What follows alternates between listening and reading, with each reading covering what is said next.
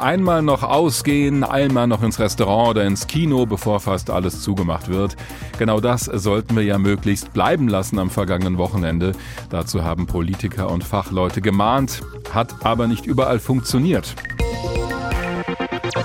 Manche sind dann doch nochmal feiern gegangen oder haben ihrem Frust freien Lauf gelassen über die neuen Beschränkungen in unserem Alltag, die seit heute gelten. In Frankfurt haben bis zu 800, so die Schätzung, vor allem junge Leute, sogar die Polizei angegriffen. Die Beamten und Beamtinnen wurden mit Flaschen und Eiern beworfen. Auch in Darmstadt gab es ähnliche Krawalle. Das klingt so ein bisschen wie das, was im Sommer in Stuttgart passiert war. Dort hatten junge Leute ja auch in der Stadt randaliert und ebenfalls die Polizei angegriffen. Oder auch im Sommer in Frankfurt, dort war es auf dem Opernplatz gewesen und jetzt eben schon wieder. Markus Frank ist für die Sicherheit in Frankfurt zuständig. Er ist Ordnungsdezernent in Frankfurt. Schönen guten Tag, Herr Frank.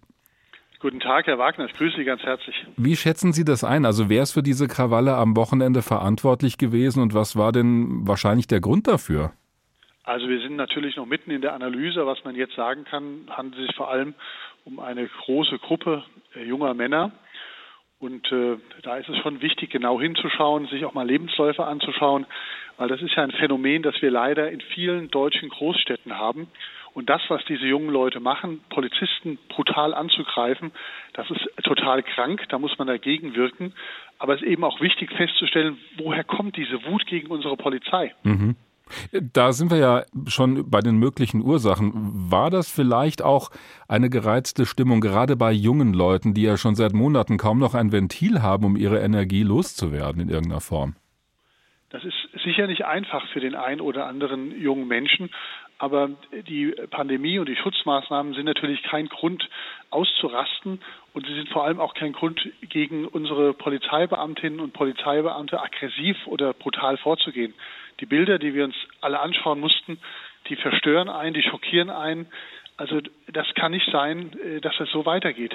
Da müssen wir dagegen wirken. Ich habe Sie aber richtig verstanden, dass Sie noch nicht ganz genau wissen, was jetzt wirklich die Ursache war. Nein, das wird ähm, auch noch einige Zeit brauchen, bis man genau herausbekommen hat. Man muss die Menschen verhören, hm. da wird man Hinweise bekommen. Wahrscheinlich hat die Situation sich in irgendeiner Form aufgeschaukelt. Ähm, aber das weiß man erst, wenn man sozusagen ganz viele Gespräche ge geführt hat und soweit äh, ist die Polizei noch nicht. Weil Sie gerade das Stichwort hochschaukeln oder aufschaukeln genannt haben. Das letzte Mal, als wir hier ausführlich über Polizeigewalt berichtet haben, war das ja der umgekehrte Fall. Also Gewalt von Polizisten. Das war damals in Frankfurt Sachsenhausen, die gegen einen Mann, der schon am Boden lag. Also kann es sein, dass sich da bei manchen auch in dieser Richtung was hochgeschaukelt hat? Naja, unser Problem ist jetzt im, im weitesten Sinne nicht Polizeigewalt, sondern eher Gewalt gegen Polizisten. Das ist unser Problem. In diesem Denn, Fall in äh, Frankfurt jetzt, ja. Ja, auch grundsätzlich, wenn, wenn sich Statistiken anschaut, ist es eher wahrscheinlich, dass ein Polizist angegriffen wird oder eine Polizistin, ähm, als dass ein Polizist gegen einen, Bürger etwas macht. Also das ist ein sehr unwahrscheinlich, ein seltener Fall. Insofern ähm, ist das Thema Gewalt gegen Polizei. Und ich glaube, da muss man eine ganze Menge auch tun, denn die Polizei ist ja für uns da. Sie sorgt für Sicherheit ähm, in der Stadt und wir brauchen die Polizei. Wir brauchen auch Menschen, die diesen schwierigen Beruf ähm, auch ausführen. Sie haben auch schon gesagt, dass Sie jetzt nach vorne schauen wollen ein Stück weit. Jetzt haben wir gerade mal den ersten Tag dieses Teil Lockdowns oder Shutdowns. Wie wollen Sie bzw. die Stadt vorgehen, damit wir nicht in ein paar Tagen die nächsten Ausschreitungen erleben? Also wir sind in intensiver Zusammenarbeit mit unserer Landespolizei unterwegs. Es kommt da sehr stark darauf an, wie man einsatztaktisch ähm, sich ähm, aufstellt und, und wo man mit welcher Stärke unterwegs ist. Das wird eines der ganz großen Themen gerade in den nächsten Tagen sein. Also Sie wollen schon Verstärkung holen nach Frankfurt? Die Polizei ist ähm, von der äh, Frau- und Mannstärke schon ordentlich aufgestellt in unserer Stadt. Sie bekommt auch noch Unterstützung. Also da sehe ich jetzt nicht das ganz große ähm, Problem, sondern es ist einfach eine Frage, während dieser langen Zeit der Einsätze immer am richtigen Ort zu sein. Das ist schon eher eine Herausforderung. Weil sich diese Gruppen spontan formieren oder? Weil diese Gruppen sehr spontan sind und auch sehr dynamisch unterwegs sind. Das kann sein, dass eine Streife vorbeikommt. Wir haben ja auch zivile Kräfte im Einsatz und sagen, es ist alles in Ordnung. Hm. Zehn Minuten später kann die Situation komplett gedreht sein. Und das ist das Problem. Also schnell reagieren, höre ich daraus. Jetzt schnell und dezentral äh, unterwegs sein und, und zu versuchen, so viel Fläche wie möglich in der Überwachung zu haben. Und, und das macht es ein bisschen kompliziert in einer großen, äh, attraktiven Stadt wie Frankfurt am Main. Äh, ja, da brauchen Sie ja auch Leute. Und Oberbürgermeister Peter Feldmann hat ja auch die Bundespolizei sinngemäß zur Hilfe gerufen. Das heißt, die Stadt Frankfurt alleine ist dem offenbar doch nicht ganz gewachsen. Oder höre ich da was Falsches raus?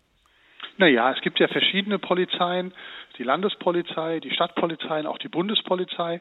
Und zurzeit sind wir gerade dabei, das so zu koordinieren, dass wir uns gegenseitig am besten unterstützen. Ähnliche Fälle hat es ja schon auch im Bahnhofsviertel gegeben, wo wir intensiv mit der Bundespolizei zusammengearbeitet haben.